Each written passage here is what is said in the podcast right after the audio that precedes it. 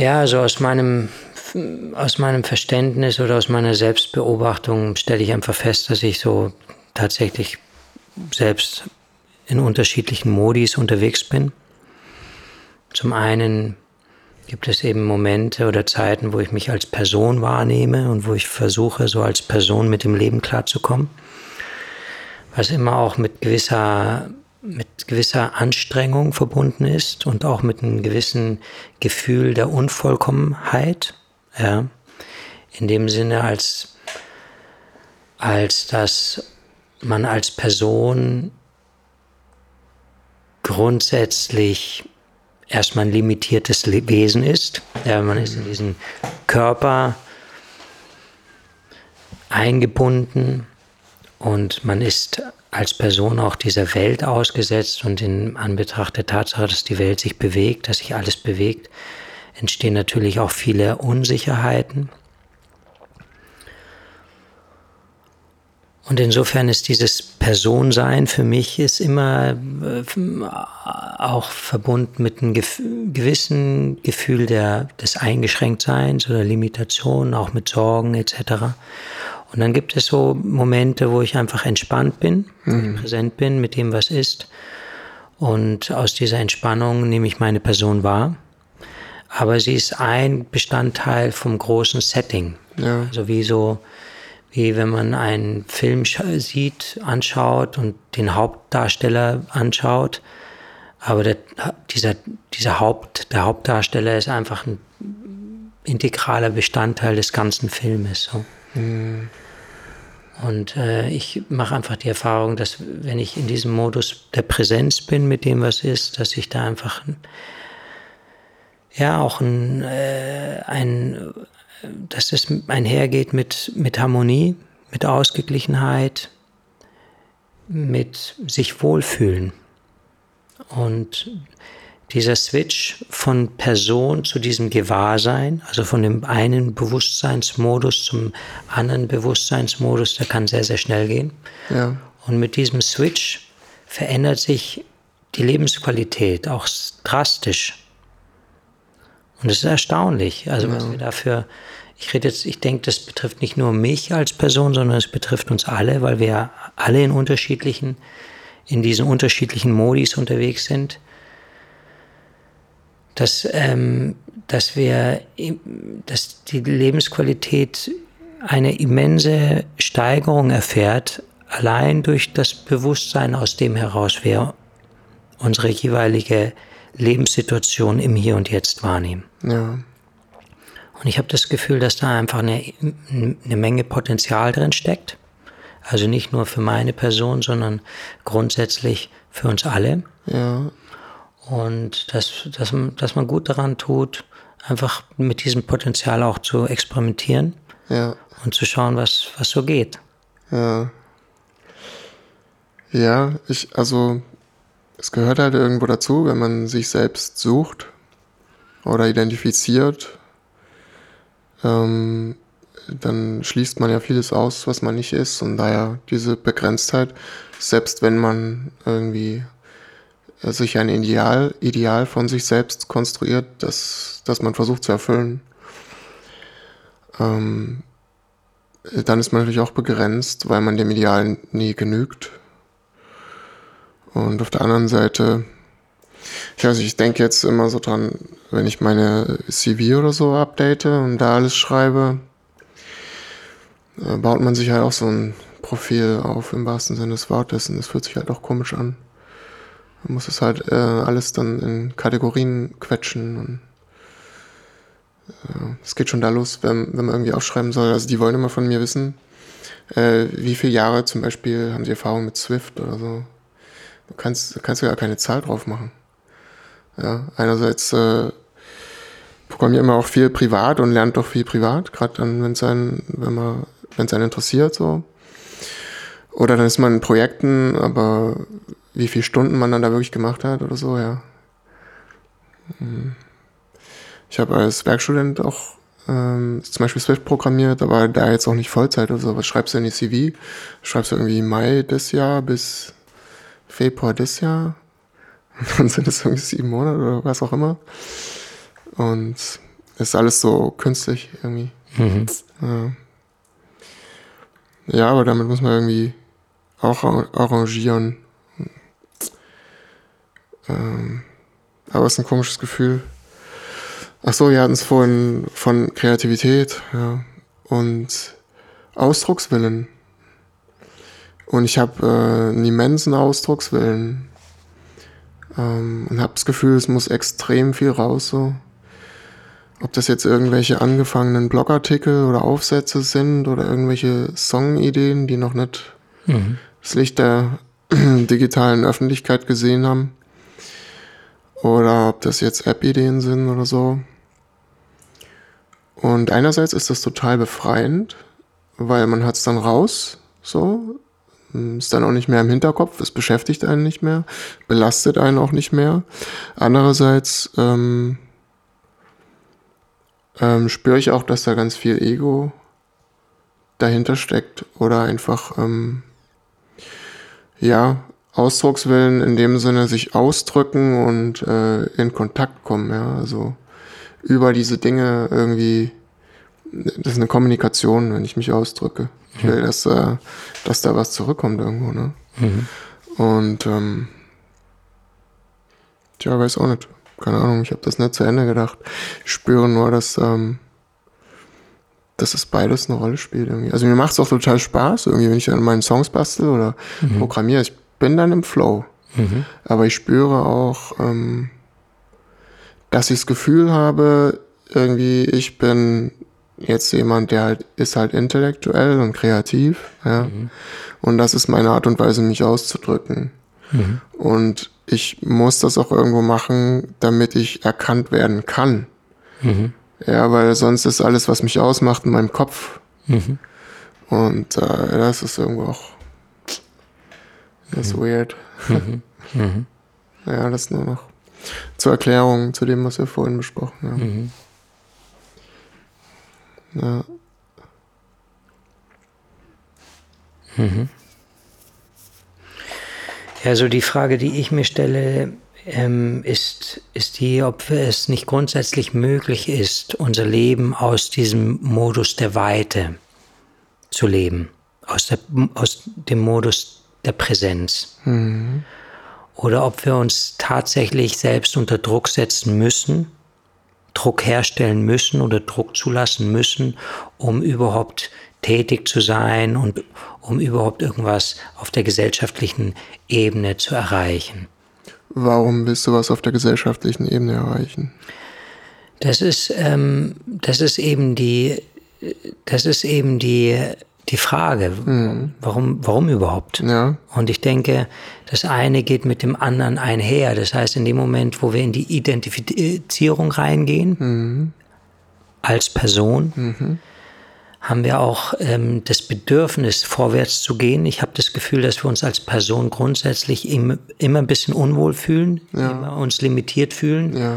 Und dass wir letztendlich unsere unsere Befreiung dann natürlich in die Zukunft projizieren und abhängig machen von Dingen, die ähm, erst noch zu erreichen sind. Ja. Aber in dem Moment, wo wir in die vollkommene Präsenz gehen, was, das, was, was die Aufgabe der, dieser Verwicklung bedeutet, mhm. verschwindet auch dieses Gefühl des Limitiertseins es verschwindet die Notwendigkeit, sein, sein, sein Glück in die Zukunft zu projizieren, weil sich in dem Moment, wo wir in die Präsenz gehen, das Wohlsein, die Harmonie und auch die Vollkommenheit bereits auftut. Und in diesem Sinne ist mein Verständnis, dass in dem Moment, wo wir halt reingehen in die Person, das hat einen Rattenschwanz zur Folge, ja, dann fangen wir an, irgendwie etwas erreichen zu wollen. Klar, dann bist du im Hamsterrad, da bist du auch nicht fertig. Ja. ja. Und dass wir letztendlich in diesem, genau, dann sind wir im Hamsterrad und wir kommen dann aus diesem Hamsterrad auch nicht raus. Weil unabhängig davon, was wir erreichen, objektiv, wir fühlen uns nach wie vor, solange wir uns als Person definieren, fühlen wir uns eingeengt, mhm. wir fühlen uns bedroht, wir fühlen uns nicht Teil als Teil der großen Einheit, sondern wir fühlen uns separiert. Ja. Und insofern löst, bleibt das Unwohlsein, welches mit der Person verbunden ist, weiterhin vorhanden, unabhängig davon, was wir erreichen. Das heißt, wir kommen aus dem Hamsterrad nicht raus. Mhm. Es ist eine Illusion zu meinen, dass wenn man eine Weile hamstert, dass, es, dass man es dann geschafft hat. Nee, es ist das, in dem Moment, wo man ins Hamsterrad einsteigt, ist man im Hamsterrad drinnen ja. und man bleibt so lange im Hamsterrad, bis man halt raussteigt. Aber bis man tot umfällt. Ja. ja. Und die Alternative da, äh, dazu ist halt einfach aus dem Hamsterrad raus auszusteigen, mhm. was eigentlich kein großes Ding ist und was wir mhm. machen können. Und zwar dazu von jetzt auf gleich. Ja. Und dann äh, eröffnet sich eine ganz andere Weltwahrnehmung und eine ganz andere Selbstwahrnehmung. Ja, es, es braucht immer ein bisschen Kraft loszulassen. Ähm, es ist nie einfach so da die Option. Du, äh, es ist immer ein Stück äh, von, vom eigenen Ego, was man da loslassen muss irgendwie. Ähm, vorhin hatten wir es von Jobsuche, Caro und so. Ähm, hat jetzt, also Caro hat erzählt, was so ihr durch den Kopf geht. Und dass er eigentlich mit der Intention zum Beispiel eine Reise macht, das machen ja viele, irgendwie sich zu finden oder dann rauszufinden, wo sie hingehören. Und da ist halt auch dieses Paradox, dass du eigentlich äh, das eben nicht herbeigrübeln kannst, sondern in dem Moment loslassen musst. Und neulich ähm, hatte ich so eine ähnliche Feststellung beim Design von Flowless. Ich habe es neu designt. Und habe dann echt so gemerkt, wie viel Vorannahmen ich schon in meinem Kopf habe. Und da muss man echt so einen Schritt zurücktreten, um das überhaupt zu sehen. Also was, was für einen verengten Blick man eigentlich schon hat. Mhm. Und ja, das tut halt immer so ein bisschen weh. Es ist so, ich weiß gar nicht, wie ich das beschreiben soll. Ähm, also, es ist wie so ein Spielchen. In dem Moment sage ich, okay, ich habe hier diese Vorstellung ähm, im Design, das muss so und so sein, was weiß ich, wie ich darauf gekommen bin. Zum Beispiel irgendwie, die Items müssen klar getrennt so aussehen wie bei Wunderlist oder so, ne? Und irgendwann in, vor Urzeiten habe ich halt angefangen, das zu designen, habe mir Konkurrenten angeschaut und dann fängt man an, um diesen riesigen Lösungsraum ein bisschen zu verkleinern also die, die Freiheitsgrade rauszunehmen, damit man we wenig genug Freiheitsgrade hat, um überhaupt eine Entscheidung treffen zu können. Ähm, und da war halt ein so ein Freiheitsgrad, ja, zum Beispiel, wie stelle ich das dar? Okay, ich schaue mir das einfach ab von anderen und das ist ja legitim, ne? Aber irgendwann ist es so tief drin, diese Annahme, das muss jetzt so und so sein.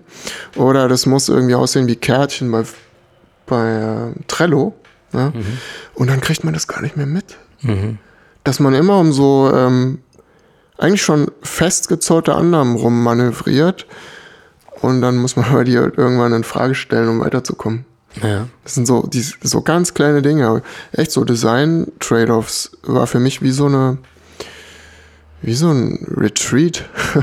Ja, kann, ich, kann ich sehr gut nachvollziehen. Und zu sagen, okay, jetzt, jetzt lass mal die Annahme, wie, wie wäre es, wenn wir es so machen? Mhm. Und plötzlich funktioniert mhm. Du musst halt immer von irgendwas Abstand nehmen. Ne? Mhm. Und es ist wie so ein bisschen von sich selbst Abstand nehmen. Ja, jetzt machen wir das so ein bisschen spielerischer. Ja. ja. Ist auch, wenn man irgendwie ähm, sich mal wirklich auf was einlässt, was einem jemand anderes sagt. Es ist ja mega schwierig, ja. Wenn ich voll dahinter stehen würde, wäre ich ja selber schon drauf gekommen, im Grunde. Mhm. Ja. Jetzt sagt mir jemand was mit einer völlig anderen Perspektive. Mhm damit ich davon lernen kann, muss ich fast, ähm, fast das so ein bisschen ironisch aufnehmen. Weiß ich mein? Mhm. Und sagen, naja, ich glaub's nicht wirklich, weil es kommt nicht aus mir selber raus. Aber ich mache das jetzt mal so ein bisschen mechanisch. Ich tue jetzt mal so, als würde ich das glauben. Ich tue, ne, weißt du, wie ich meine? Ja, ja. Ich tue jetzt mal so, als wäre da was dran und handle danach. Und das ist die einzige Möglichkeit, irgendwie zu, zu lernen oder in eine, in, eine, in eine echte Kommunikation zu führen, wo ich das aufnehme, was mir jemand sagt. Das ist ganz komisch, aber dann, man muss von sich selber zurücktreten, aber der Witz ist halt, ähm, oft ist halt was dran und das zeigt sich dann. Aber das ist erstmal so, habe ich immer das Gefühl, man muss es akzeptieren, dass man das nur etwas distanziert annehmen kann, weil es ist nicht mein, es kommt nicht aus meinem eigenen. Mhm. Weißt du, was ich meine? Ich kann, ich denke, dass ich weiß, was du meinst. Ja. Ja. ja. Also ich kann mich auch erinnern, dass ich mich ähm, in bestimmten Situationen sehr gestresst habe, weil ich gewisse Vorstellungen hatte, wie ja. Dinge zu sein haben. Ja. Und dass ich dann durch diese Vorstellungen die Dinge teilweise auch komplizierter gestaltet haben, mhm. habe, als ja. es eigentlich notwendig ist. Und ähm, das, was ich so für mich ein bisschen begriffen habe, ist immer den direkten Weg gehen. Punkt. Immer den direkten Weg gehen. Zack. Was heißt direkter Weg? Ja, also wenn man, das, das ist so einfach den, man hat ein Problem oder man hat eine Situation, die zu lösen ist. Da kann man sie jetzt super kompliziert lösen oder man kann sie einfach auf dem direktesten Weg lösen. Ja. ja ohne großen Schnörksel. Mhm. Und ich meine, das ist jetzt einfach eine, eine Erkenntnis, die vielleicht nur für mich jetzt momentan eine Relevanz hat. Mhm. Aber ich versuche mir an, anzugewöhnen, da einfach den direktesten Weg zu gehen und mir keinen weiteren Kopf zu machen. Das heißt einfach auch den konkretesten Weg? Ja. Sozusagen ohne jetzt irgendwie zu abstrahieren und sagen, wie löse ich das grundsätzlich? Was ist hier an meinem Prozess falsch? Was ist an mir falsch? Sondern einfach Patsch. Ganz direkt. Ganz direkt. Auf der ganz konkreten Ebene. Ja. Ich habe gestern ein Interview gehört von Lenny Kravitz. Und mhm. Lenny Kravitz, ich habe den früher irgendwie anders wahrgenommen. Ich habe ihn so ein bisschen als Egomane wahrgenommen. Ich habe gedacht, das ist ein Riesen. Wegen den Musikvideos. E-, egomanisches ja.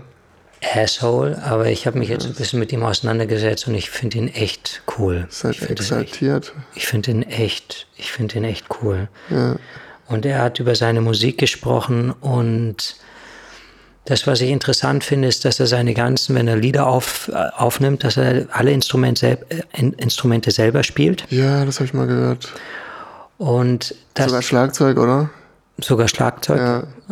Und dass er letztendlich seine, seine Musik ist ja schon einzigartig. Also sie ist irgendwie, sie sticht heraus. Mhm. Ja, sie hat eine, eine Individualität, die man erkennt. Ja. Also sie geht nicht unter in der Masse der. Ja, liegt vielleicht zum großen Teil an seiner Stimme. Es liegt ist an auch ein bisschen James Brown drin. Ja, aber auch wenn man sich anschaut, wie, wie die Musik unabhängig von seiner, von, von seiner Stimme gestaltet ist, ja. hat es was Spezielles oder was okay. Individuelles. Und er hat gemeint, der Grund, warum seine, warum so ein bisschen Spirit darüber kommt, oder warum seine Musik als seine Musik erkannt wird, ja. ist erstens, weil er die Instrumente selber spielt mhm. und zweitens, weil er auf das ganze Geschnörksel verzichtet. Das heißt, er macht, der, der, der synthetisiert da nicht groß rum, mhm. sondern der steckt da einfach seine Gitarre äh, ein und spielt halt so, ja. zack. Weißt du, ja. was ich meine? Ja, ja, schon. Und äh, das ist einfach so, für mich jetzt einfach ein Beispiel, dass der direkte, ungeschnörkelte Weg mhm. manchmal auch der authentischste ist ja. und manchmal auch der kraftvollste. Mhm.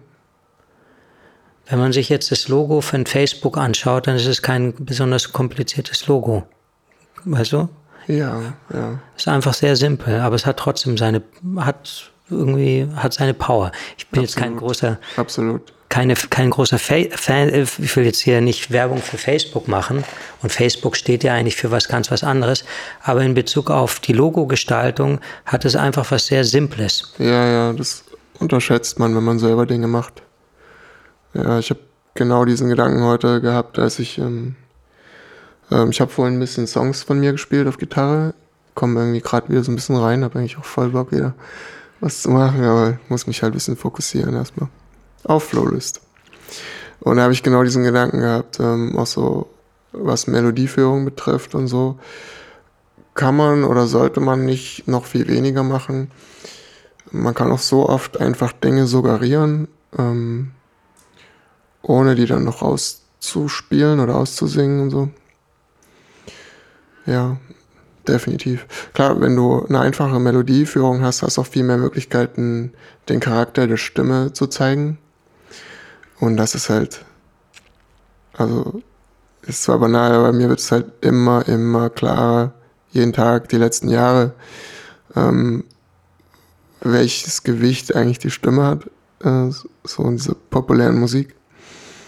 Und ähm, da muss ich mir auch noch irgendwie Gedanken machen, die natürlicher und direkter rüberzubringen und vielleicht weniger die Melodien kompliziert machen oder mir halt mal einen Sänger suchen oder so. das ist mega, mega zentral, ja. Mhm. ja. Ja, man, Kreativität und Ego. Ja, man kriegt es nicht ganz auseinander. Aber wir haben es ja vorhin schon mal angedeutet, man kann auch im Flow sein und einfach nur sitzen und gucken. Oder die Augen zumachen, also meditieren und so. Bist auch im Flow. Bist auch ganz bei dir, spürst deinen Körper und so. Alles gut eigentlich. Alles cool. Du musst jetzt eigentlich nichts irgendwie in die Welt setzen unbedingt. Aber, aber ich denke, dass sogar dieses Präsentsein ja, für das Hier und Jetzt eine, vielleicht sogar eine, eine Voraussetzung für, für Kreativität ist. Denn mhm. nur in der Offenheit sind wir auch empfänglich für Inspirationen, für ja, Intuitionen. Ja. Absolut. Wenn wir die ganze Zeit nur funktionieren, hamstermäßig, mhm. Dann ist, äh, ist unser Geist viel zu sehr kanalisiert und fokussiert, als dass da neue Inspiration reinkommt. Ja. Und also, ja, wenn man sich die Leute anschaut, die irgendwie Filme machen oder jetzt so, die sehr erfolgreich sind, mhm. die berichten größtenteils, egal in welchem Genre, ob ja. sie jetzt Musiker sind, ob sie Maler sind, ob sie Regisseure sind oder wie auch immer, Autoren, sie berichten immer, also meistens oder vielleicht sogar immer davon, dass ihnen die, die Ideen kommen. Ja, das, ja. Und zwar ungeplant. Ups. Sie sind so auf, sie laufen auf der Straße und ihnen kommen die Ideen oder sie sitzen irgendwie, stehen unter der Dusche und ihnen kommen die Ideen. Na klar, ja. Und es hat was mit sich locker machen zu tun. Ja, ist aber auch nur eine Phase von dem ganzen Prozess.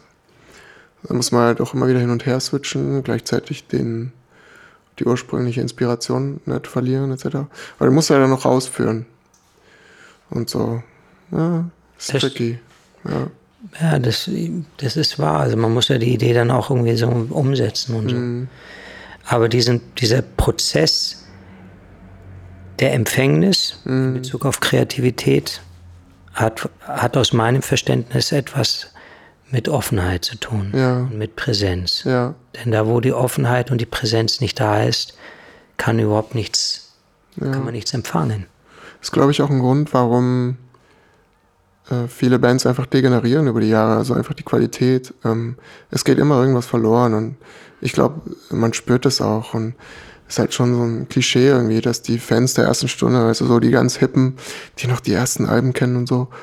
Ähm, ähm, aber ist schon eigentlich auch was dran. Es ist, es, die Bands gehen halt immer so einen Prozess durch, wo sie, wo diese ursprüngliche Unvoreingenommenheit einfach weggeht, natürlicherweise und dann die Persona immer mehr so reinrückt und alles ein bisschen ähm, artifizieller und konstruierter wird. Mhm. Du hast dich auch irgendwann wahrscheinlich ausgedrückt. Ich weiß nicht. Irgendwann fängst du dann einfach an, äh, auf einer intellektuelleren Ebene zu experimentieren und der ganz direkte Ausdruck von so einem Empfinden oder so, wie, wie was klingen soll, oder das, das geht dann weg irgendwie. ja. ja. Ja, man merkt dann vielleicht auch, was funktioniert und was nicht zu, funktioniert und dann versucht man das zu, zu reproduzieren. Was ja, ja, was, dann, ja, ja, ja, ja, ja. Definitiv, ja. Und in dem Sinne glaube ich, dass es wirklich eine große Herausforderung ist, auch wenn man jetzt da in so einem Bereich tätig ist und auch erfolgreich ist, mhm. ähm, sich immer wieder locker zu machen. Mhm. Ja, ja, ja, sich immer wieder locker zu machen. Und das ist, das gefällt mir, ich bin, jetzt gefällt mir bei Lenny Kravitz ganz, ganz gut, dass er wirklich, dass er, ähm, ja, dass er, dass er authentisch bleibt. Ja. Also ich kenne jetzt Lenny Kravitz nicht so, aber die Anzahl der, also extrem selten, dass Bands sich das erhalten irgendwie. Mhm. Oft ändert sich auch der Style und so, aber die Authentizität bleibt. Also so eine Art kindliche Unvoreingenommenheit, dass man die Sachen rangeht irgendwie. Radiohead zum Beispiel, im Unterschied zu Muse oder so. Also bei Muse sehe ich das ganz klar, irgendwie die ersten zwei Alben noch mega dynamisch und, und organisch und irgendwie stimmig und schwer zu sagen. Und dann ging halt das Konstruieren los, das Experimentieren. Was ist, wenn wir die Instrumentierung wählen? Was ist, wenn wir die Songstruktur wählen? Das ist so, das wird dann zu so einer Art Labor. Und ja, dann ist das nicht mehr, auch die Alben in sich sind noch nicht mehr so stimmig, stimmig weil alles ist irgendwie ein anderes Experiment und aber, hm, ja, mhm. ist einfach konstruiert dann. Mhm. Ja. Wo würdest du sagen, ist dein kreativer Outlet, wo du das übst oder wo du das feststellst, dass du dich immer wieder locker machen musst?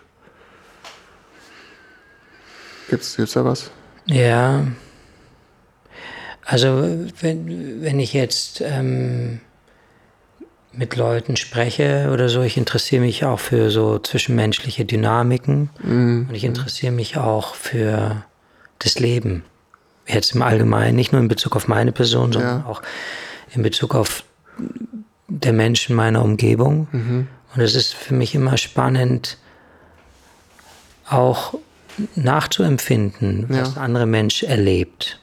Und das, das ist, das ist, das finde ich sehr, sehr spannend. Und ich, ähm, und ich erlebe, dass dieses Verständnis der anderen Person, das empathische Verständnis der, ein, der anderen Person hat mhm. etwas damit zu tun, dass ich mich auch locker mache, ja, dass mhm. ich mich leer mache von meinen vorgefassten Meinungen. Ja, um dann das aufnehmen zu können. Um das auch aufnehmen zu können. Ja.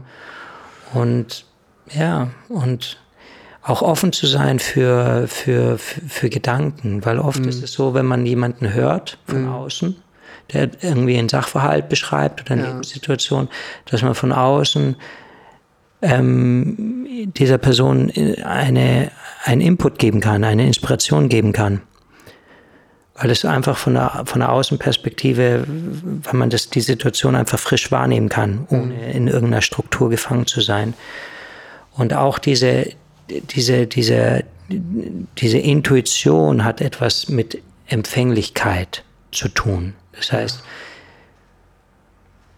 ich kann, ich, ich, ich kann nur offen sein für meine Intuition, wenn ich, wenn ich, wenn ich mich offen, wenn ich mich locker mache. Also ja. wenn ich mich dem, wenn ich, wenn ich mich öffne. Stimmt, ja.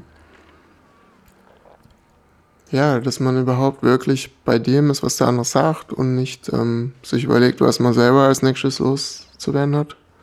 Ja. Ist schon eine Herausforderung, ja. Ist eine Herausforderung. Es geht ja auch nicht darum, dem anderen aus seinem persönlichen Verständnis heraus zuzuhören und ihn zu kategorisieren. Weil wir leben in so unterschiedlichen Welten, das, was für mich zutrifft, das ja. trifft für den anderen überhaupt nicht zu. Ist aber ein Trade, äh, was nicht viele haben. Sagt dir Big Five was? Die, also es gibt so fünf äh, nachgewiesene Persönlichkeitsdimensionen. Mhm. Mm. Also nachgewiesen in dem Sinne, dass man einfach ähm, da mathematisch feststellen kann, dass diese Dimensionen unabhängig voneinander sind. Mhm. Äh, man könnte die Daten, die dafür verwendet wurden, noch auf sechs Dimensionen projizieren, aber da ist offenbar ein Cut nach der fünften. Also fünf Dimensionen erklären sehr viel über unsere Persönlichkeit, sagen sehr viel vorher und äh, eine von denen ist Openness. Mhm. Und bei Openness messe ich am höchsten extrem hoch.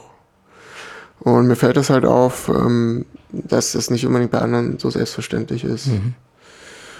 Ähm, wobei das äh, bei diesen Dimensionen nicht, also die sind im Einzelnen nicht einfach positiv, sondern das Gegenteil von Openness ist halt einfach nur das Gegenteil.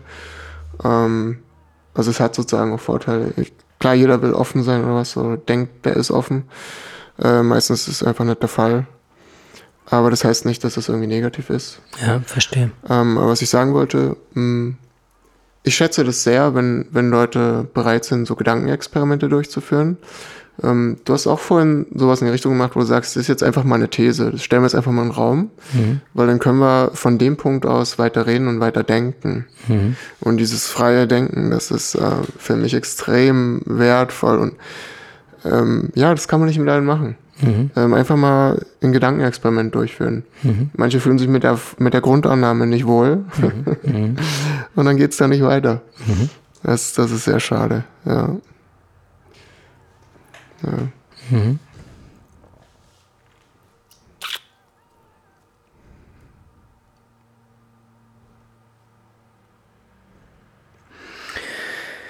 Ja, ich beschäftige mich jetzt momentan auch mit ganz spannender Literatur. Wei Wu Wei. Was, wie bitte? Wei Wu Wei ist, ist der Name des Autors. Ah, okay. Und es ist ein, ein Mensch, ein, der in England gelebt hat. Ähm, Wei Wu Wei war sein Künstlername. Man weiß gar nicht so viel von ihm. Mhm. Er stammt irgendwie aus dem englischen Adel, aber man weiß relativ wenig von ihm. Und er hat geschrieben, wobei die, äh, nur ein Buch wirklich veröffentlicht wurde. Und das meiste, was er geschrieben hat, das, hat, das wurde gar nicht öffentlich publiziert, mhm. weil es einfach vom Denkniveau nicht Mainstream-tauglich ist. Aber seine Literatur ist wirklich sowas von brillant, dass ich total begeistert bin. Und er hat auch meinen Lehrer, den ich hatte in Indien, maßgebend beeinflusst. Und ähm, ja, ich beschäftige mich mit, mit seinen Gedanken. Und das, was er so klarstellt, ist, dass wir halt einfach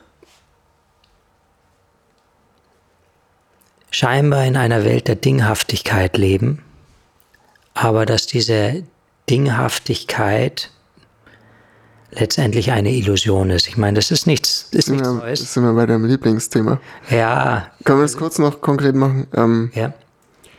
Der hat nur ein Buch veröffentlicht. Das hast du gelesen oder liest du gerade? Ich habe es früher mal gelesen. Es ist so, ja. eine Buch ist im Lüchow Verlag äh, erschienen und es ist halt so, ich sage jetzt mal inhaltlich einfach leichter verständlich, aber es gibt dann insgesamt acht oder neun Bände, die man jetzt sich herunterladen kann und ausdrucken kann. Okay, also die gibt es online. Die gibt es online. Ja. Irgendjemand hat sich die Mühe gemacht, diese Sachen zu übersetzen. Also man kommt jetzt da dran, aber nicht auf dem Weg über den Buchhandel. Okay. Und es ist also die Qualität dessen, was er da schreibt, das ist wirklich außergewöhnlich. Okay, ähm, das ist keine Belletristik? Nee. Okay. Ähm, wie heißt das erste Buch? Fingerzeige zum Mond. Fingerzeige zum Mond? Lautet der erste Band, ja. Okay, das findet man dann. Fin findet man dann, ja. Mhm. Ist also wirklich sowas von, von, von äh, genial, würde ich beinahe sagen, weil er die Dinge in ihrer tiefen Dimension erfasst, mhm. aber gleichzeitig in der Lage ist, das mittels von Worten zu transportieren. Mhm. Und das, was er sagt, ist, hat einfach einen immensen Impact auf unser tatsächliches Erleben. Das heißt, es ist, es findet auf einem extrem hohen Niveau statt, äh, so was, was die Denkschärfe angeht, mhm. aber es verfranst sich nicht im Detail und in der Belanglosigkeit. Weißt du, was ich meine? Sondern es behandelt die grundsätzlichen Themen unseres tagtäglichen Lebens. Okay. Und insofern äh, erlebe ich das als eine immense Bereicherung und auch eine immen als eine wunderbare Schulung meines eigenen Geistes. Krass. Ja, das ist wirklich, bin wirklich dankbar, dass ich drauf gestoßen bin. Fingerzeige zum Mond. Ich werde es auch nicht vergessen. Hat man, ist das was, was man schnell durchgelesen hat? Also ich habe mich jetzt die letzten Tage sehr intensiv damit auseinandergesetzt, weil mich das so, ja, gefesselt hat. Mhm. Manche Menschen, es kommt natürlich darauf an, wie man veranlagt ist. Manche Menschen, die jetzt da nicht so ein Interesse äh, entwickelt haben, ja. die machen, die schlagen das auf und die lesen da nur Hieroglyphen, ja, weil sie einfach, weil sie mit den Worten nichts, weil sie die Worte nicht verarbeiten können, weil das, das weil da das Interesse fehlt oder vielleicht auch die grundsätzliche Vorbeschäftigung mit dieser Thematik. Aber wenn man, in, wenn, wenn man von, seiner, von, von seinen Worten angesprochen ist, dann lässt es sich einfach lesen, mhm. würde ich sagen. Also ich tue, ich tue mir da sehr, sehr leicht. Ja. Ja, ist, das ist sicher Typsache. Aber es hilft auch immer, wenn man aus einer eigenen Motivation zu einem Buch kommt und einfach Bock drauf hat. Ja. Ich habe das Gefühl, manche haben einfach schlechtes Gewissen, dass sie nicht lesen, was völliger Unsinn ist. Und dann irgendwie, ja, ich müsste eigentlich mal was lesen oder so und dann irgendwas anfangen, dass eigentlich gar nicht wirklich Bock drauf haben. Ja, ja klar. Ja. Ja, und gerade sowas, ähm, spirituelle Literatur oder so, ist ja eigentlich immer dasselbe. Aber trotzdem könnte ich es auch mal wieder lesen. Ich habe mir, glaube ich, jeden Vortrag von Eckhart Tolle angeschaut. Alles auf Englisch, alles auf Deutsch und ist ja nun wirklich immer wieder dasselbe. Mhm. Aber trotzdem ähm, ist ein bisschen wie Zähne putzen, ist auch immer wieder dasselbe. Mhm. Aber man kommt halt in diesen Geisteszustand rein irgendwie. Mhm.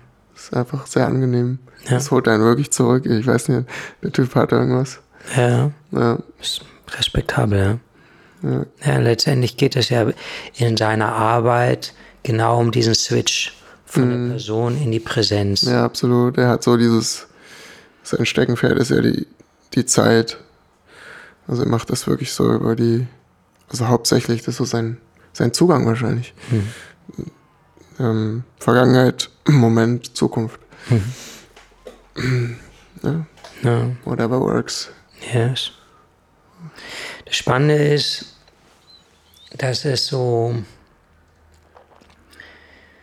das, was ich jetzt auch bei Wei Wu Wei erlebe, mhm. ist, dass es einen Zugang bietet für einen Schritt in eine komplett neue Welt. In dem Sinne, als dass man dieses Verständnis der Präsenz mhm. zu seinem Grund, zu, zu seiner Basis macht in Bezug auf sein Alltagserleben das Verständnis seiner Präsenz? Ja, das heißt, man kann so aus meinem, aus meinem Erleben kann man sich primär als Person empfinden in seinem mhm. täglichen ja, Leben. Ja, ja. Und dann beschäftigt man sich mit Spiritualität, wie beispielsweise egal was, beispielsweise auch Eckart Tolle. Und das führt dazu, dass man sich dann vorübergehend einfach so entspannt hm. locker macht. Ja, ja. So. Und dann fängt und dann greift das Leben wieder und die Anforderungen und man kommt wieder voll in diesen Personenmodus. Ja. Aber man hat die Möglichkeit, auch eine grundsätzliche Entscheidung zu treffen und zu sagen, okay, die Ausgangsbasis meines täglichen Welterlebens hm. soll jetzt nicht die Person sein, sondern eben die Ausgangsbasis soll das Gewahrsein sein. Mhm. Und das, das verändert sehr, sehr viel. Das ist einfach ein, Switch der, der Gewichtung, kann man sagen. Okay, und wenn du in einer Stresssituation bist, dann wendest du das auch direkt an, dass du sagst, hm, kann ich das jetzt anders betrachten? Kann ich mal einen Schritt zurück machen? Ja. Ja. ja. Bist du überhaupt manchmal in einer Stresssituation? Ich bin ab und zu auch gestresst. Du wirkst immer so entspannt. Ja, ich bin ja. ab und zu auch gestresst und dann, ja. dann habe ich meinen Knochen zu kauen. Mhm. Und dann äh, schaue ich, dass ich da irgendwie runterkomme. Ja, ja. Ja. Aber es ist gut, wenn, wenn du das so geübt hast und das überträgt sich auch. Ja. Wenn ihr so zuhört, dann entspannt man sich. Schön, danke. Ja. Ja, vorhin auf dem Balkon habe ich auch gedacht, müssten wir uns jetzt eigentlich auch noch reinsetzen und einen Podcast aufnehmen. Wir können uns einfach auch weiter unterhalten. Mhm. Warum nehmen wir jetzt hier einen Podcast auf? Ja, all diese Dinge. Mhm. Ähm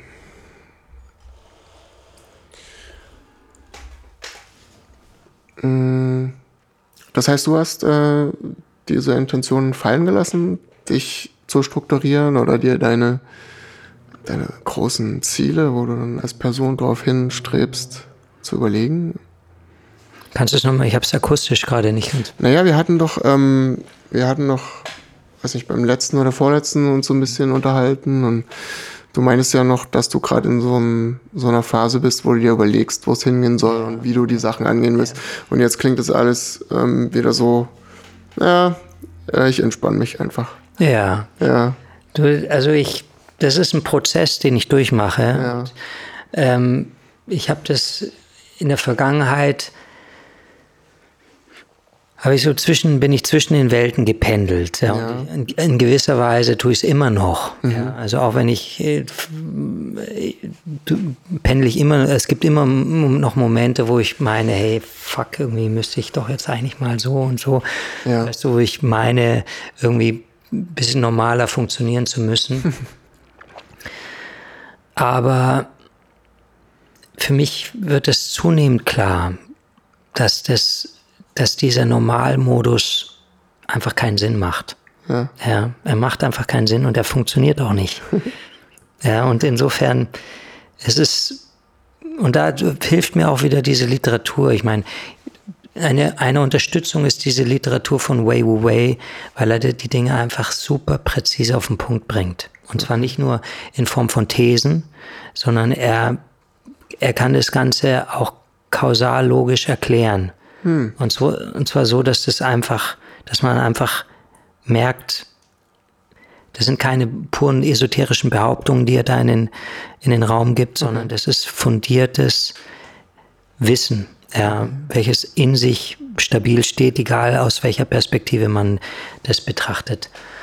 Und das, ja, das hilft mir da einfach auch, mich in dem, in dem Gewahrsein zu festigen, dass diese herkömmliche Weltwahrnehmung und Selbstwahrnehmung, das ist einfach etwas, was ist, was natürlich breitflächig praktiziert wird.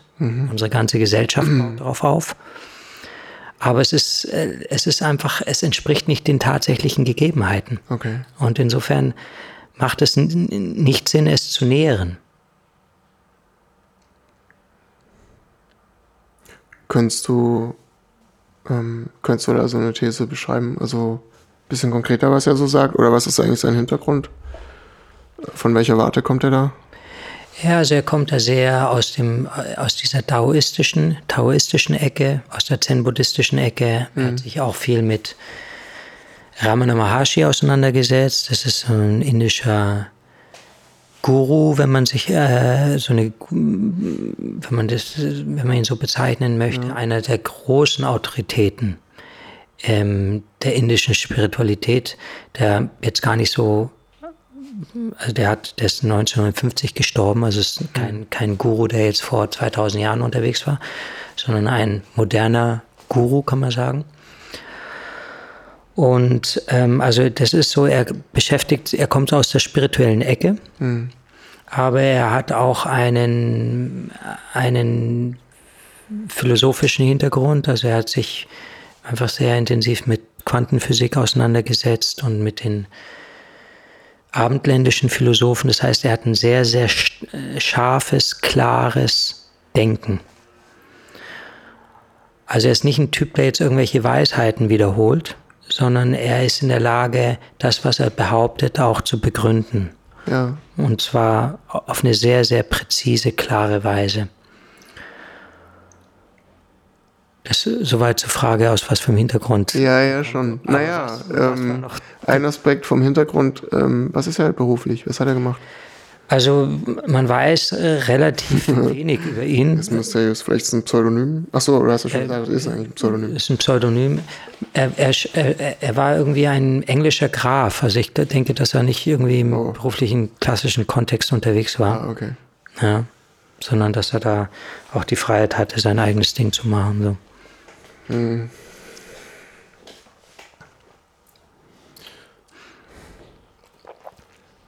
Ähm, ja. Aber du, die Frage war, was ist seine Aussage? Ja, und die Aussage, die er bringt, ist, er hat natürlich viele Aussagen, aber er macht deutlich, dass diese Welt, die wir jetzt mit unseren Sinnen wahrnehmen, eine Welt der Erscheinung ist. Und um das jetzt irgendwie in Worte zu fassen, Wenn man jetzt einen Propeller anschaut, einen sich drehenden Propeller, dann erweckt dieser drehende Propeller den Eindruck einer Scheibe. Mhm. Aber wenn, man, wenn der drehende Propeller an, äh, anhält, dann wird man feststellen, dass das, was als eine Scheibe erscheint, überhaupt nicht als Scheibe existiert. Mhm. Und so verhält es sich auch mit der Wahrnehmung von Materie. Mhm. Auf der atomaren Ebene wissen wir ja, dass, dass, dass das Atom letztendlich aus der, aus der Zirkulation von Elektronen besteht, die um den Atomkern zirkulieren. Okay. Und durch diese Zirkulation wird der Eindruck von, von, von Substanz erzeugt. Okay. Und diese Zirkulation ist letztendlich nur möglich mit Hilfe der Zeit. Nur ja. da, wo Zeit ist, kann, kann eine Bewegung stattfinden. Aber wenn man jetzt die Zeit anhalten würde, mhm. würde die ganze Materie in ein Nichts zusammenfallen. Mhm. Weil die ganze Materie nur als Schein existiert. Ja. Aber das, äh, ja. Das ist jetzt, das ist jetzt ein kleiner, ein kleiner Gedanke. Nee, da, da, da wollte ich nicht hinaus. Das, ja. das ist ja okay. Ähm, aber ja, es ist halt, kann man ewig drüber reden. Dass die Zeit stattfindet und dass die Materie wirklich aus, also wirklich in Anführungsstrichen aus Atom besteht, ist ja nun nur auf unserer Wahrnehmung begründet. Das ist korrekt. Also das ist ja alles, das ist ja alles nur ein, ein Schauspiel. Auf alle Fälle. Was ich meine. Ja. Ja, wir, wir können gar nicht ermessen, in welcher Weise unsere Wahrnehmung begrenzt ist. wir können halt gar nicht sagen, dass überhaupt irgendetwas anderes wirklich existiert. So. Das ist das ist sehr, sehr, das ist sehr, sehr korrekt. Also sagen wir immer, ja, die Wahrnehmung entsteht im Gehirn. Woher wissen wir denn, dass das im Gehirn ist? So ungefähr. Ja. Trennung Körper und Geist. Woher wissen wir denn, dass ein Geist und ein Körper da sind? Es hat alles was mit Wahrnehmung zu tun. Ja? Es ist nur und ausschließlich Wahrnehmung. Ja. Das ist Ganz korrekt, ja. Und das ist ja letztendlich das, was auch, worauf Kant auch aufmerksam gemacht hat in seinem Hauptwerk, mhm. Kritik der reinen Vernunft, dass wir letztendlich überhaupt nichts von der Welt wissen, sondern wir wissen nur etwas von der Wahrnehmung der Welt. Ja, vielleicht, Alles. was heißt Welt? Was soll das sein? Ja, das, das heißt, wir haben es nur immer mit Wahrnehmung zu tun und alle, und die, die Zuschreibung von Existenz ist etwas, was auch innerhalb unserer Wahrnehmung stattfindet. Genau. Und insofern kommen wir über unseren Geist gar nicht hinaus. Mhm. Ja, wenn wir jetzt davon reden, wenn wir jetzt von, von dieser Substanzlosigkeit von Materie reden, dann. Äh, ist das innerhalb der Gedankengebäude, die uns die Wahrnehmung nahelegt. Das ist wahr und es bietet uns einen Zugang das, was uns als gegeben erscheint, in seiner Nichtigkeit zu erkennen. Aber letztendlich ist es wahr, dass es sowas wie Materie unabhängig von Wahrnehmung überhaupt nicht gibt. Ja, aber trotzdem, wie Groucho Marx schon sagte, Reality is still the only place to get a decent meal. Komm, kannst du jetzt nichts sagen? Das ist jetzt die Frage, wie man. Also in, in dem Sinne ähm, spielt überhaupt keine Rolle,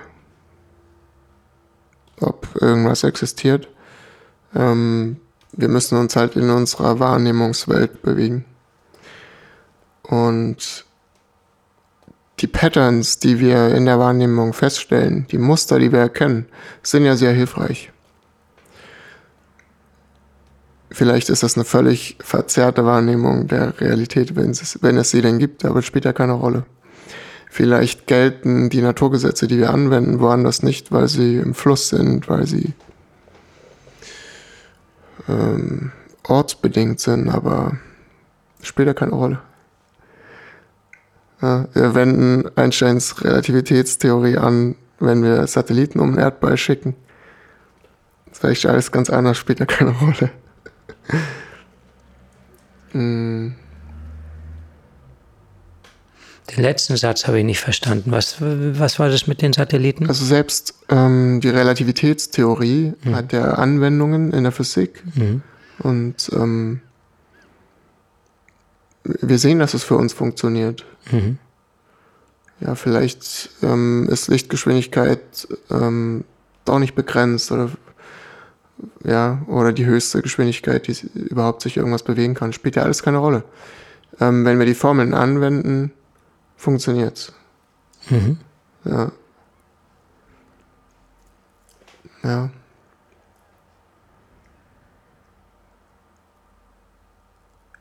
Ja, aber also man kommt da nicht drüber hinweg, ähm, weil man einfach nicht ahnen kann, wie begrenzt das alles ist. Ich komme da nicht drüber hinweg. So. Ich habe doch neulich so ein bisschen drüber nachgedacht. Es könnte ja, ja, das, wenn man es dann irgendwie immer aus seiner Sichtweise erzählt, dann klingt es alles mega redundant, weil es ist auch so ein Ding, was man, was man fast schon empfindet, ja, mhm. was sich der Beschreibung entzieht. Aber ich stelle mir vor, zum Beispiel, was ist die Wahrnehmungswelt von einem Haifisch? Das habe ich dir schon mal genannt, das Beispiel, aber der kann ja so elektromagnetische Felder wahrnehmen von seiner Beute und so. Eigentlich wie so eine Wärmesuchrakete unter Wasser. Und der nimmt vielleicht andere Sachen nicht wahr, keine Ahnung, wie ein Haifisch wahrnimmt. Vielleicht hat er keine Farben oder ja, kann sich vielleicht nicht mh, hm, vorstellen, dass es ein anderes Medium gibt als Wasser. Mhm. Oder wie nimmt eine Muschel die Welt wahr oder so. Mhm. Weißt du, und genauso begrenzt sind wir auch. Also unsere Wahrnehmung ist gerade so weit entwickelt, dass wir überleben. Mhm. Und er hat genau diese Funktion, dass wir futtern, schlafen, vögeln. Ja, wenn das alles läuft, mehr müssen wir nicht wahrnehmen. Mhm. Und insofern ist es logisch, dass es unglaublich begrenzt sein muss. Natürlich, ja. sowieso. Das ist so verrückt. Ja, also ich meine, das ist, es ist sehr klar. Wir nehmen nur einen Bruchteil der Lichtwellen wahr, die vorhanden sind und interpretieren ja. sie als Farben. Wir nehmen nur einen Bruchteil der Schallwellen wahr, die vorhanden sind und interpretieren sie als Klänge. Ja. Wir nehmen nur, nur einen Bruchteil der Moleküle wahr, die in der Luft schweben und interpretieren sie als Gerüche. Mhm. Das ist, wir nehmen einen Bruchteil dessen wahr, was potenziell vorhanden ist. Ja.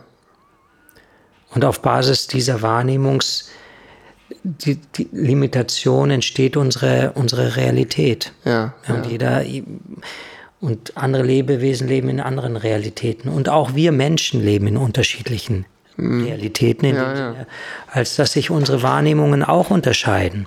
Also wir haben unterschiedliche Wahrnehmungsschwerpunkte. Das ja. heißt, der eine ist eher visuell veranlagt, der andere ist eher auditiv veranlagt. Ja. Aber wir können auch davon ausgehen, dass wir vielleicht Farben unterschiedlich wahrne anders wahrnehmen. Also ein Freund von mir ist, äh, hat eine Rot-Grün-Blindheit. Ja, ja. ja. Und, aber ich glaube, ich kann mir auch vorstellen, also angenommen, du könntest mal für einen Moment in, in mein Bewusstsein reinswitchen. Ja, geht nicht, weil wer bin ich dann? Ja. aber angenommen, du könntest, es wäre möglich, dass du erstaunt wärst, nicht nur über die Gedanken. Ja, aber wer wäre denn erstaunt? Ja, das ist dann noch eine andere philosophische Frage.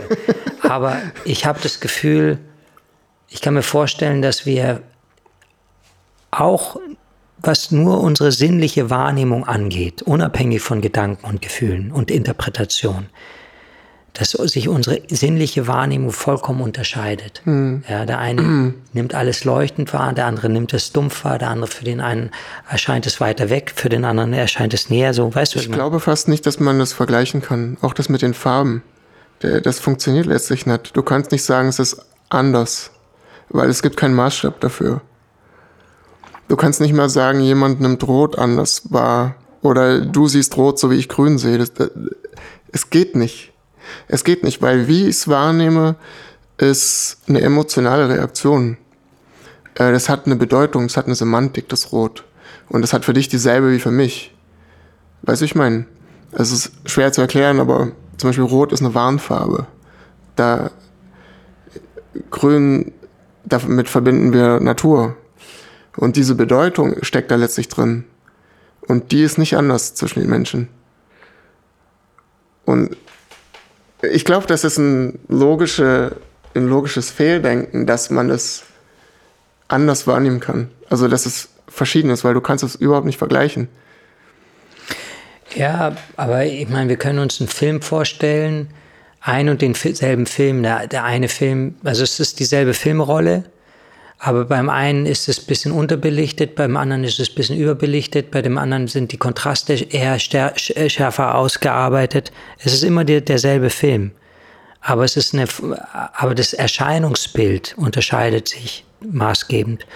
Und ich habe das Gefühl, dass wir, dass wir uns auch im Modus, auch, auch im Hinblick der puren Wahrnehmung sehr stark voneinander unterscheiden und dass sich unsere Wahrnehmungsfähigkeit auch während des Tages die ganze Zeit verändert. Mhm. Also Fähigkeit ist ja noch was anderes.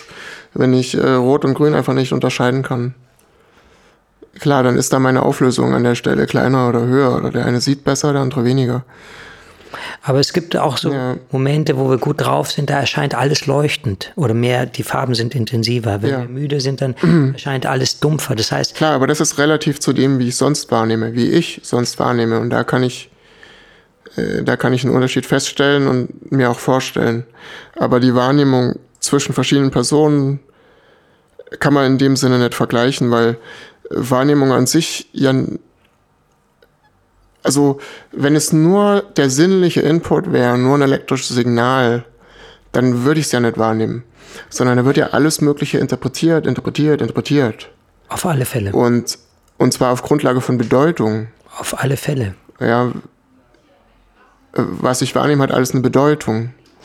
Sonst würde ich es nicht wahrnehmen müssen. Das hat so, und diese Bedeutung, die ändert sich ja nicht. Also für dich ist ein, was weiß ich, wenn wir durch die Savanne laufen und dann kommt ein Tiger, der ist für dich genauso eine Gefahr wie für mich. Und so nehme ich den wahr. Und so nimmst du den auch wahr. Weil, weil der hat eine Bedeutung. Ja, aber die Bedeutung kann sich äh, stark voneinander unterscheiden. Also hier, es gibt Menschen, die, die haben irgendwie, die sind im, äh, mit Tigern aufgewachsen. Mhm. Ja, und für den ist der Tiger ein Freund, für jemand anderen, der kriegt einen Herzinfarkt. Mhm. Ja, das heißt, wir, ich gebe, also ich kann dir folgen, wenn du sagst, ja.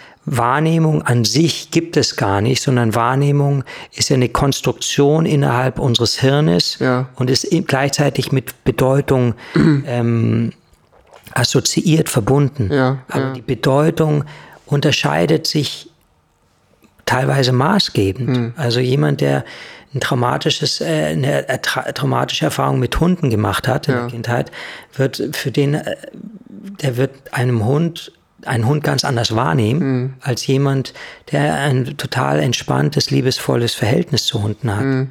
Nee, das ist klar. Ähm, ich meine ein bisschen was anderes. Also Wahrnehmung hat ja verschiedene Ebenen. Der direkte erste Impuls, der da reingeht und dann die Interpretation im Kontext meiner gesamten Lebenserfahrung, das Letztere kann natürlich anders sein, aber das ist gerade das, was ich sagen will. Das ist eben schon Interpretation, ne? wo extrem viel Bedeutung eine Rolle spielt und die kann natürlich unterschiedlich sein, aber die, die reine erste Wahrnehmung, die kann nicht unterschiedlich sein, eben weil es da die Bedeutung ja nicht noch nicht so reingeht. Also das ist so ein Spektrum irgendwie. Aber gleichzeitig diese reine erste, nur sinnliche Wahrnehmung, nur den elektrischen Impuls, kann gibt es ja auch so isoliert nicht. Mhm. Und das meine ich. Mhm. Also da ist es so, wie wir wahrnehmen, ist es quasi noch selbst, aber dann äh, dasselbe. Aber dann kommt diese ganze Semantik rein und, und die macht es unterschiedlich. Aber da würde ich sagen, das geht ja über ins Denken. Und insofern entfernt es sich von der Wahrnehmung, von der ersten direkten. Und ja. je mehr du, also es ist fast schon die Definition, dass du es unterscheiden kannst, dass es eine Bedeutung hat. Aber gibt es, gibt es eine Wahrnehmung vollkommen unabhängig vom Denken? Und ich behaupte, dass eine Wahrnehmung immer ist, eine Wahrnehmung ist ein Konstrukt unseres Geistes. Ja, warte mal. Hm. Also ich sehe jetzt Wahrnehmung als ein Extrem in einem Spektrum. Ja. Ich auch, ja. Und denken sozusagen am anderen Ende. Mhm. Und sozusagen den, das reine Extrem gibt es ja nicht in dem Sinne. Mhm. So meine ich es. Okay. Sondern so, ja, du bewegst dich auf diesem Spektrum in, in der Wahrnehmungskette sozusagen, mhm. vom elektrischen Impuls bis zum Denken. Und je weiter du zum Denken kommst, desto mehr hast du halt die Unterscheidung und die Semantik. Mhm. Aber je mehr du beim, bei der Wahrnehmung an sich bist, ähm, desto weniger kannst du halt unterscheiden. Das meine ich. Ich weiß schon, was du mit Wahrnehmung meinst und dass die gefärbt ist. Ja. Aber da ist man halt schon ein Stück von diesem Extrempol weg, sag ich das mal. Das ist korrekt, ja. Das meine ich, ja. ja. Aber wenn man sich jetzt vorstellen, dass die meisten, äh, dass dieses Extrem der reinen Wahrnehmung ja. Äh, in unserem Alltag so gut wie gar nicht gegeben ist. Ja, das ist eine hypothetische, das ist was Abstraktes. Ja. ja. Sondern dass da immer schon Verarbeitungsprozesse und, und, und also Denkprozesse und Bedeutungsprozesse, Interpretationsprozesse mit einfließen. Genau. Können wir uns können, kann man zu dem, zu dem Verständnis kommen, dass unsere Weltwahrnehmung sich mhm. im hohen Maße unterscheidet. Ja. Auch wenn wir am selben Tisch sitzen. Ja. Das heißt, sowas wie, ich meine immer, dass wir in, in derselben Welt leben, aber wir leben tatsächlich in unterschiedlichen Welten. Genau. Auch, auch wenn wir im selben Raum sind. Genau, aber eben, du sagst Welt. Welt ist ein mega abstrakter Begriff. Ja. Das heißt, da sind wir ganz weit beim Denken schon. Ja ja. Interpretation, jeder hat seine eigenen mentalen Modelle, um sich so zurechtzufinden. Ja. Übrigens, ähm, ein schönes Beispiel für diese Art egozentrische Wahrnehmung, also egozentrisch im Sinne von, ich kann ja alles nur in Relation zu mir selbst und meiner Wahrnehmung, meiner Lebenserfahrung sehen oder interpretieren, ist, wenn es zum Beispiel diese Frage aufgeworfen wird, gibt es Leben woanders im Universum? wo wir im Grunde nach etwas suchen, ähm, was wir kennen, was ähm, wir selbst sind. Wir suchen im Grunde nach uns selbst. Unsere Definition von Leben beschreibt ja nur, was letztlich was wir sind, was wir kennen als Leben. Mhm. Ähm, aber das ist jetzt unser Maßstab dafür. Mhm. Ja. Und wir können Leben noch nicht mal klar definieren. Mhm. Es hat so ein paar Kriterien, es muss sich fortpflanzen, es muss wachsen, es muss sich bewegen. Mhm. Jetzt könnte man all diese Kriterien vielleicht einen Stoffwechsel, also irgendwie einen Austausch mit der Umgebung, aber gleichzeitig muss es eine abgrenzbare Identität sein, äh, Entität. Ähm, es könnte irgendein gigantischer Schleim durchs Universum wabern irgendwo, der da all diese Definitionen trifft, überall Checkmark, bewegt sich, ja, ist ein Austausch mit der Gaswolke, da ist das, so, Leben. Mhm. Ja. Ähm, pflanzt sich fort, weil das teilt sich, diese Schleim, und dann nimmt er da diese Gaswolken auf und dann wächst er wieder und so. Mhm. Ähm, also es ist eine mega egozentrische Definition. Mhm. Und deswegen kann man das auch nicht finden, was ich meine. Mhm. Ähm, ja. Ja, das ist eine, ist eine müßige Frage. Mhm. Es könnte sich ganz anders verhalten. Es mhm. könnte sich in Dimensionen bewegen, die wir nicht äh, sehen. Mhm. Ja. Und dann noch damit verbunden die Frage, ist das nicht eine göttliche Fügung, dass wir auf einem Planeten leben, wo sich so gut leben lässt? wie das alles für uns gemacht ist, wie sich's alles fügt. Also muss ja ein Gott im Spiel sein. Anstatt irgendwie zu sagen, naja, auf diesem Planeten entwickelt sich eben genau das, was sich hier entwickeln kann, logischerweise und notgedrungenerweise. Und auf völlig anderen Planeten entwickeln sich völlig andere Dinge.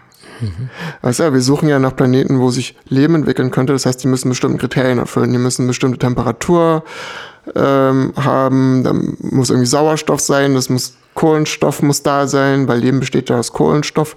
Das könnte sich völlig anders verhalten. Ja, völlig anders.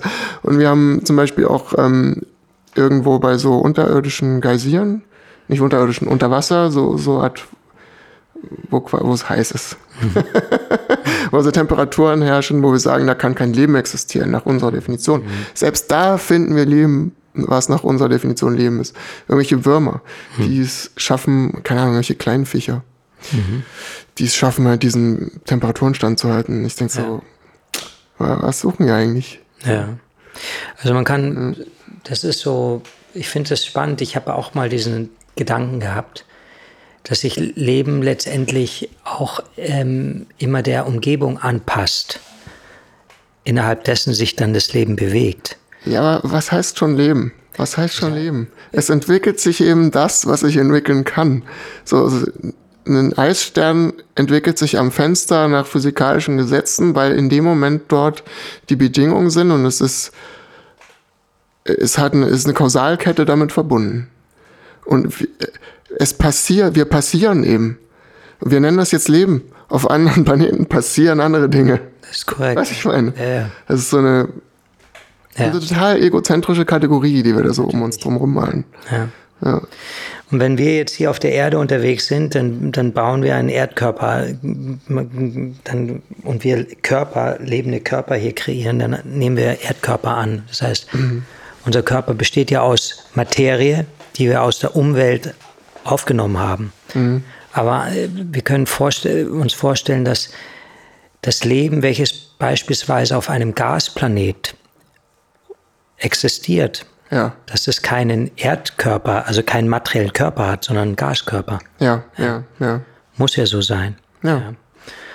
Und insofern, wenn wir so quasi Leben nur als das definieren, was auf unserer Frequenz in unserem Frequenzspektrum stattfindet, ja. dann klammern wir natürlich äh, einen Großteil des eigentlichen Spektrums aus. Ja, na klar. Wir nehmen alles relativ zu uns wahr.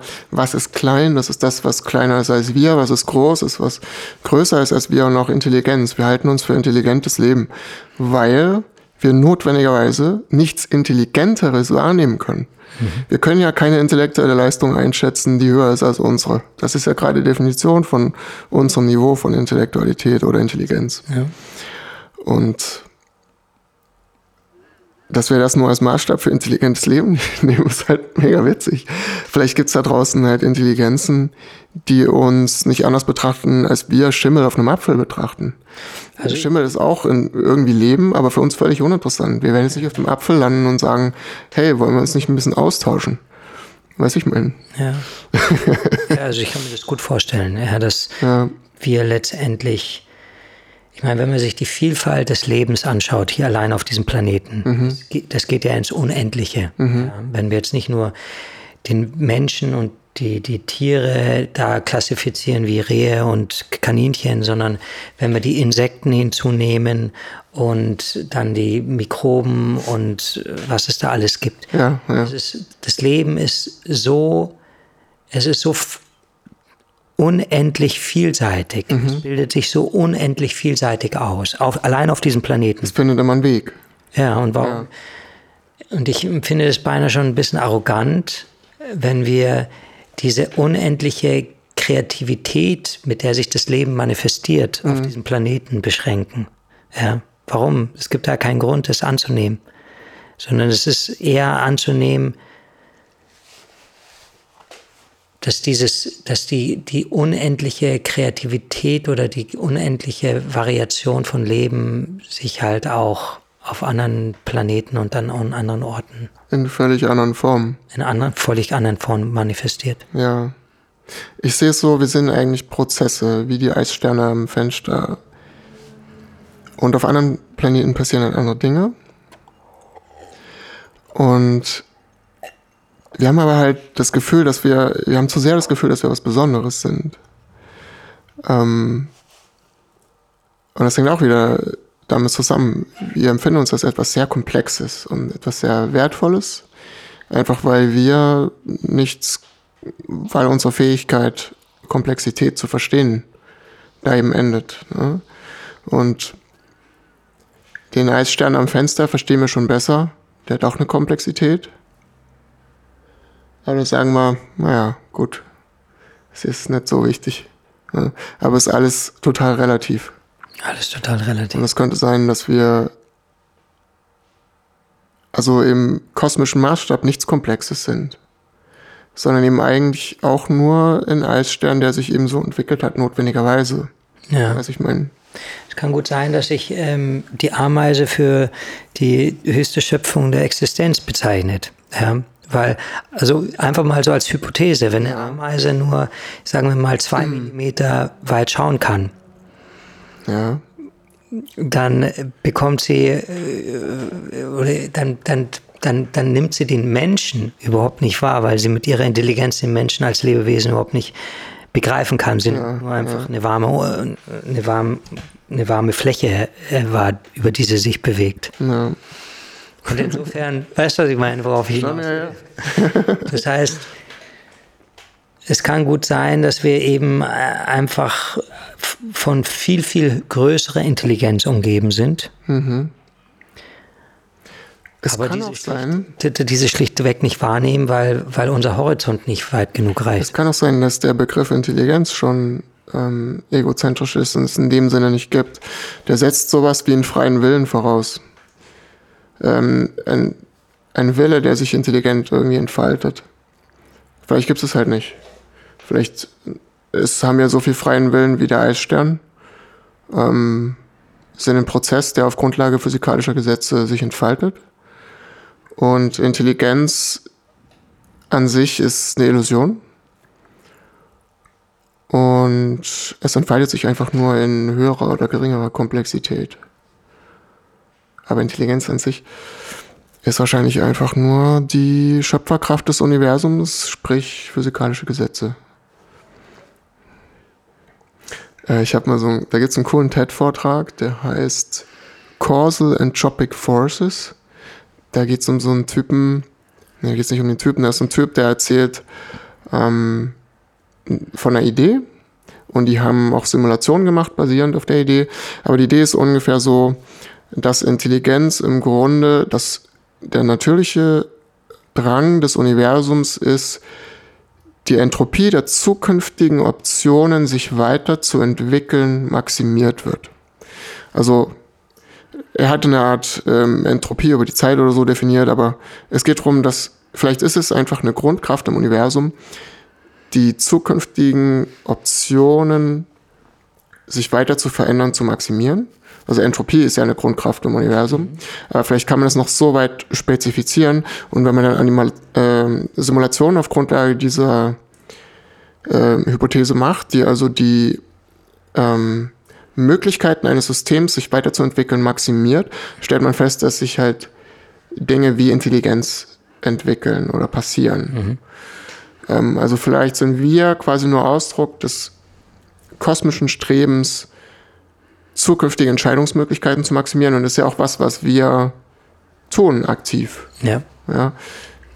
Ähm, und zum Beispiel, was auch eine Strategie ist, die sich als sehr erfolgreich gezeigt hat, zum Beispiel im Go-Spiel, ähm, wo die Asiaten ein bisschen anders spielen als wir. Wir wollen so, sind sehr zielorientiert so eher, ähm, bestimmte Strategie und da wollen wir hin. Und die Asiaten spielen ein bisschen anders und sind uns im Go auch weit überlegen. Die maximieren so die möglichen Optionen.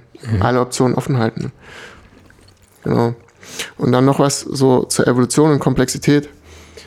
So ein anderer Aspekt ähm, davon ist, wir sind sozusagen das, was übrig bleibt.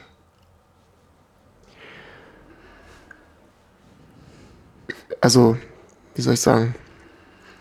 Evolution lässt bestimmte Dinge übrig, die funktionieren. Und das ist alles.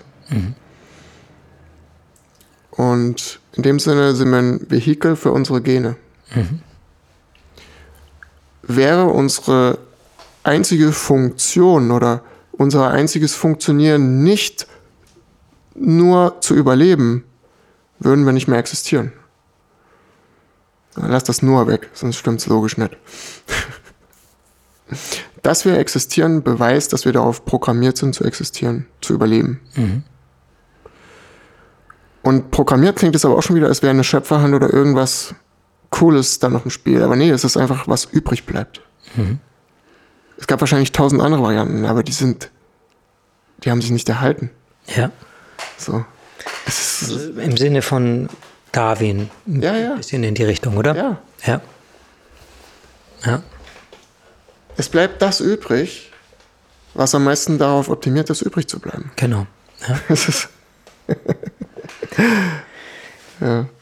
Ich finde, es war ein super Schlusssatz auch, oder? Für heute. Okay, ja. Ja, das sind einfach so Sachen, die echt schwer zu kommunizieren sind. Ja.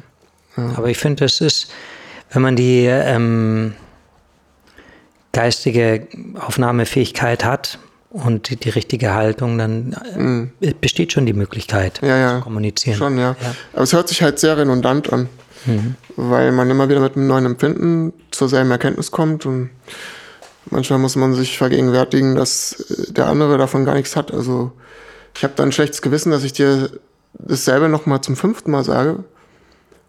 Ich empfinde das natürlich anders. Mhm. Wie jetzt mit diesem Übrigbleiben ich kann das schwer ausdrücken. Das ja. klingt wahrscheinlich, naja, klar, du erzählst mir der Evolution.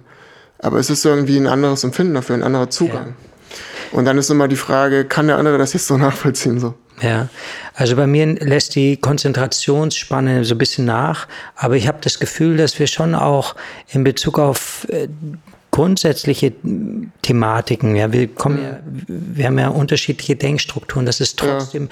möglich ist zu kommunizieren und Klar, uns da verstehen. Macht auch Spaß. Macht Spaß. okay, wir lassen es jetzt. Alles klar.